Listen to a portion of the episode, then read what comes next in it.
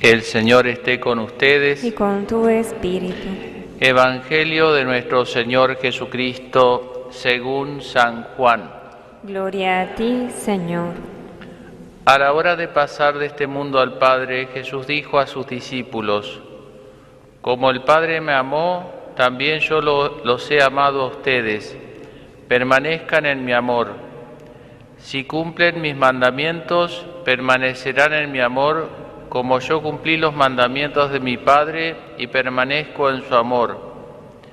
Les he dicho esto para que mi gozo sea el de ustedes y ese gozo sea perfecto. Palabra del Señor. Gloria a ti, Señor Jesús.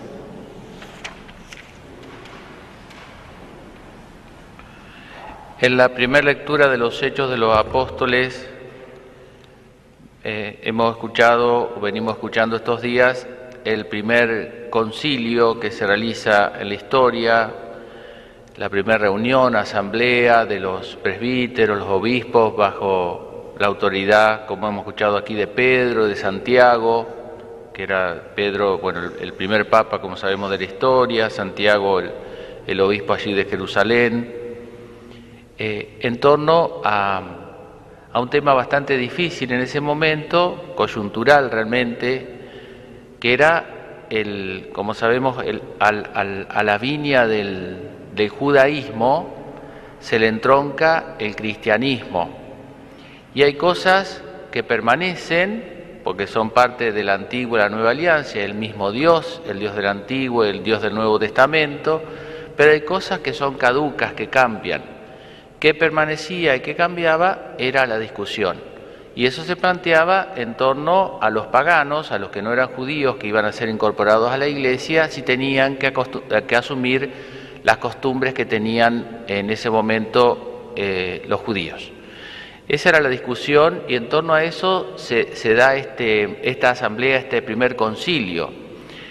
Lo primero que podemos decir, sin entrar en el tema, ¿no es cierto?, porque un tema bastante amplio, yo diría dos cosas. Primero, cómo, como suele suceder en todo tipo de discusión, eh, que cuando uno quiere dirimir la cuestión, tiene que dirimir la cuestión la autoridad.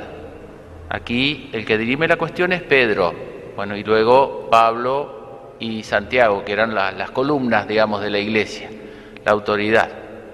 Pero porque eh, cuando un tema se discute, se discute, se habla, se escuchan todas las opiniones, pero siempre hay razones a favor, en contra, salvo que sea algo clarísimo, no sé, matar o no matar, pero si no, siempre hay temas prudenciales. Entonces, eh, es interminable la discusión. Si no entra la autoridad dice, bueno, si no hay alguien que decida, digo, vamos a hacer esto, ¿no es cierto? Y todos van por ahí. Eso es lo primero, ¿no? Que es una buena moraleja, porque, digamos, si no, si no hubiese autoridad, pasa lo que pasa, nos pasa en nuestras sociedades, ¿no es cierto? Que, que cada uno es médico, cada uno es juez, cada uno es todo, ¿entiende? Cada uno es, ley de sí mismo, entonces es muy, es como, como decía un sacerdote amigo, hablando de los curas, decía que a veces es como arriar una tropilla de sapo. Dios pone varios sapos y lo quiere morir, uno salta para allá, otro salta para allá, cada uno salta para su lado. Bueno, eso es lo que pasa cuando no, no está bien claro el principio de autoridad. Lo segundo, y es donde me quería detener de algún modo más, o resaltar esta idea, es más allá de entrar en el tema en cuestión de qué es lo que debatían, en el fondo lo que estaba en debate era si la justificación, es decir, la salvación, es decir, la santidad, consistía en practicar esto, esto, esto, o era más bien una gracia de Dios. Un tema que es muy actual, porque ahora podemos cambiar el qué. ¿no? Ahí se discutía el tema de la circuncisión y otras cosas más que ya está, ya pasó. Pero el modo o la moraleja que nos deja o la gran enseñanza que nos deja, eso es muy actual, mucho más de lo que uno se imagina. Por supuesto que uno tiene que colaborar con la obra creadora de Dios y con la obra de salvación, ¿no? Como dice San Agustín, el que te creó sin el que te creó sin ti no te salvará sin ti. Eso descontado, no es mágico el mundo sobrenatural. Uno tiene que colaborar con las obras. Pero en el fondo, eh, el que primerea, digamos así, o el que tiene la, prioridad o el motor es la gracia de Dios, que me es regalada. Primero me regala la semilla. La semilla es regalada. Y yo luego la siembro, la riego. Pero tanto el hecho de regalarme la semilla como el dinamismo que tiene esa semilla no se lo doy yo yo colaboro con eso, la riego, la podo.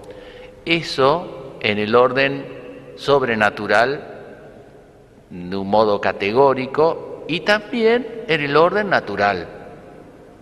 Porque la inteligencia, nuestro cuerpo, todo nos fue dado. Luego yo puedo usarlo bien, administrarlo bien, pero nos he regalado. En el orden sobrenatural, la gracia, Gracia es gratis. Eso significa gracia, gratis. ¿Eh? Si fuera que me tiene que dar Dios porque yo hago una obra y Dios me tiene que pagar esta buena obra que yo hice, entonces ya no es gratis. Pero no es así, Dios no me paga las buenas obras. Esto tiene diversas traducciones después, yo lo presento de modo medio caricaturesco, pero nos pasa que insensiblemente cambiamos el centro gravitacional y cuando acordamos nos apoyamos demasiados, demasiado en mis, mi fe, mi amor, mi justicia, mis actitudes, mis obras, y nos olvidamos, digamos que también eso sí, es la colaboración, pero lo que me santifica es la gracia de Dios. Y si yo puedo hacer algo, es gracias a que Dios me da el poder hacerlo. A ver, tiro algunas cosas así, medio de modo, medio caricaturesco, lo presento yo, pero después cada uno piénselo, yo lo descubro a veces en mí esas, esas tendencias así. Vieron que a veces da la impresión de que uno dice, eh, tengo que vivir una vida agradable a Dios. Eh, como si yo tuviese que, como si Dios me estuviera mirando, me va a visitar mi casa y yo la pinto, la arreglo, la limpio. No, pero el que me la pinta es Dios. El que me la arregla es Dios. No es que yo tengo que buscar una perfección para que eso sea agradable a Dios. No, es que Dios me da la perfección. No sé si me explico. A ver, yo lo voy a de, de un modo más caricaturesco todavía. Pero es como si uno va al médico, ¿no? Está sano. Y le dice, pasé re mal, doctor. Estos son ejemplos míos, ¿no? Muy opinables, pero bueno, tómelo, déjelo, pero son las cosas que me ocurren. Usted sabe que pasé de mal, me dolía, bueno, no sé decir estas cosas ahora son medias peligrosas, pero me dolía la cabeza, me, me dolía por todos lados, me, tenía este problema, este otro. Y el médico le decía, ¿y por qué no viniste antes? No, que quería estar mejor para venir a verlo a usted. Bueno, eso que suena una cosa medio caricaturesco, bueno, es lo mismo que nosotros le hacemos a Dios cuando decimos, me, me, me alejo de Dios, cometo un pecado mortal y no rezo más. Porque primero me tengo que confesar para estar yo presentable ante Dios, pero, pero ¿quién me hace presentable ante Dios? Dios. ¿Cómo voy a ir sucio así ante Dios? Pero ¿quién me limpia? ¿Cómo voy a ir enfermo ante el médico? Yo lo digo de modo irónico, pero piénsenlo y a veces se van a dar cuenta que más de una vez uno se piensa que uno eh, que nosotros nos santificamos por lo que hacemos nosotros. Por eso juzgamos tan duro a los demás. Claro, porque yo parto de la base que la santificación, la santidad consiste en las obras que yo hago, claro, ahí me comparo fácil. Si es un regalo, no, porque ¿qué hay que no tienes, que no hayas recibido? Y si lo has recibido, ¿de qué te glorías? Dice la Escritura. Pero ¿por qué me glorío? ¿Por qué juzgo?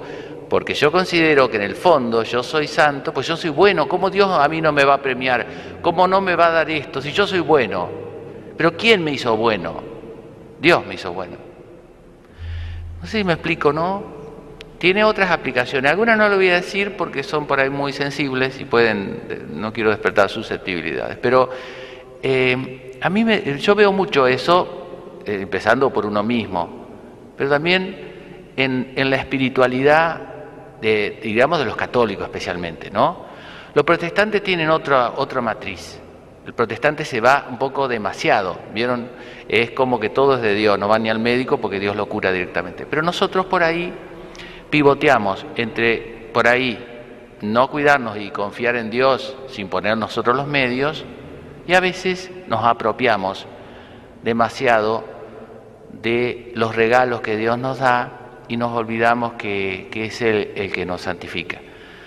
Yo creo que si, si algo tiene este tiempo que vivimos y que a nosotros nos influye, por más que tengamos ideas claras, nos influye igual, lo respiramos igual, nos influye mucho más de lo que uno se imagina y que en otras épocas tal vez estuvo más claro, es que nos cuesta valorar los regalos. Nos hemos acostumbrado a manipular las cosas, a adueñarnos de las cosas, nos adueñamos del mundo y de las cosas. Claro que en la tecnología hemos desarrollado un montón de cosas ¿eh? y que nos hace creer mucho eh, señores, pero nos adueñamos de eso. Nos cuesta eh, valorar los regalos, ¿no es cierto? Eso en el orden sobrenatural y darnos cuenta de la necesidad de regalo y que lo que somos es un regalo. ¿no? Y en el orden natural también nos pasa lo mismo. Nos pasa lo mismo. Hoy a la mañana caminaba por la plaza, estaban las, fuentes, con mi barbijo, por supuesto, mi equipo de mate, pero tomo yo solo, y, estaban las fuentes prendidas, eh, ahí, la, danza del agua. Y había gente por ahí, algunos sentados, con la pantalla, ¿no es cierto? Miraba la pantalla. Está bien, no hay problema la pantalla. Pero ¿cuánto nos dedicamos a mirar ese regalo de la naturaleza que es el agua danzando ahí, o estos hermosos días? Que, qué saludable que es eso, ¿no es cierto? Pero eso es parte de la misma lógica que les digo, ¿no? Porque es un regalo. La pantalla no, aunque me hayan regalado el celular, eso es fabricado, eso es prefabricado.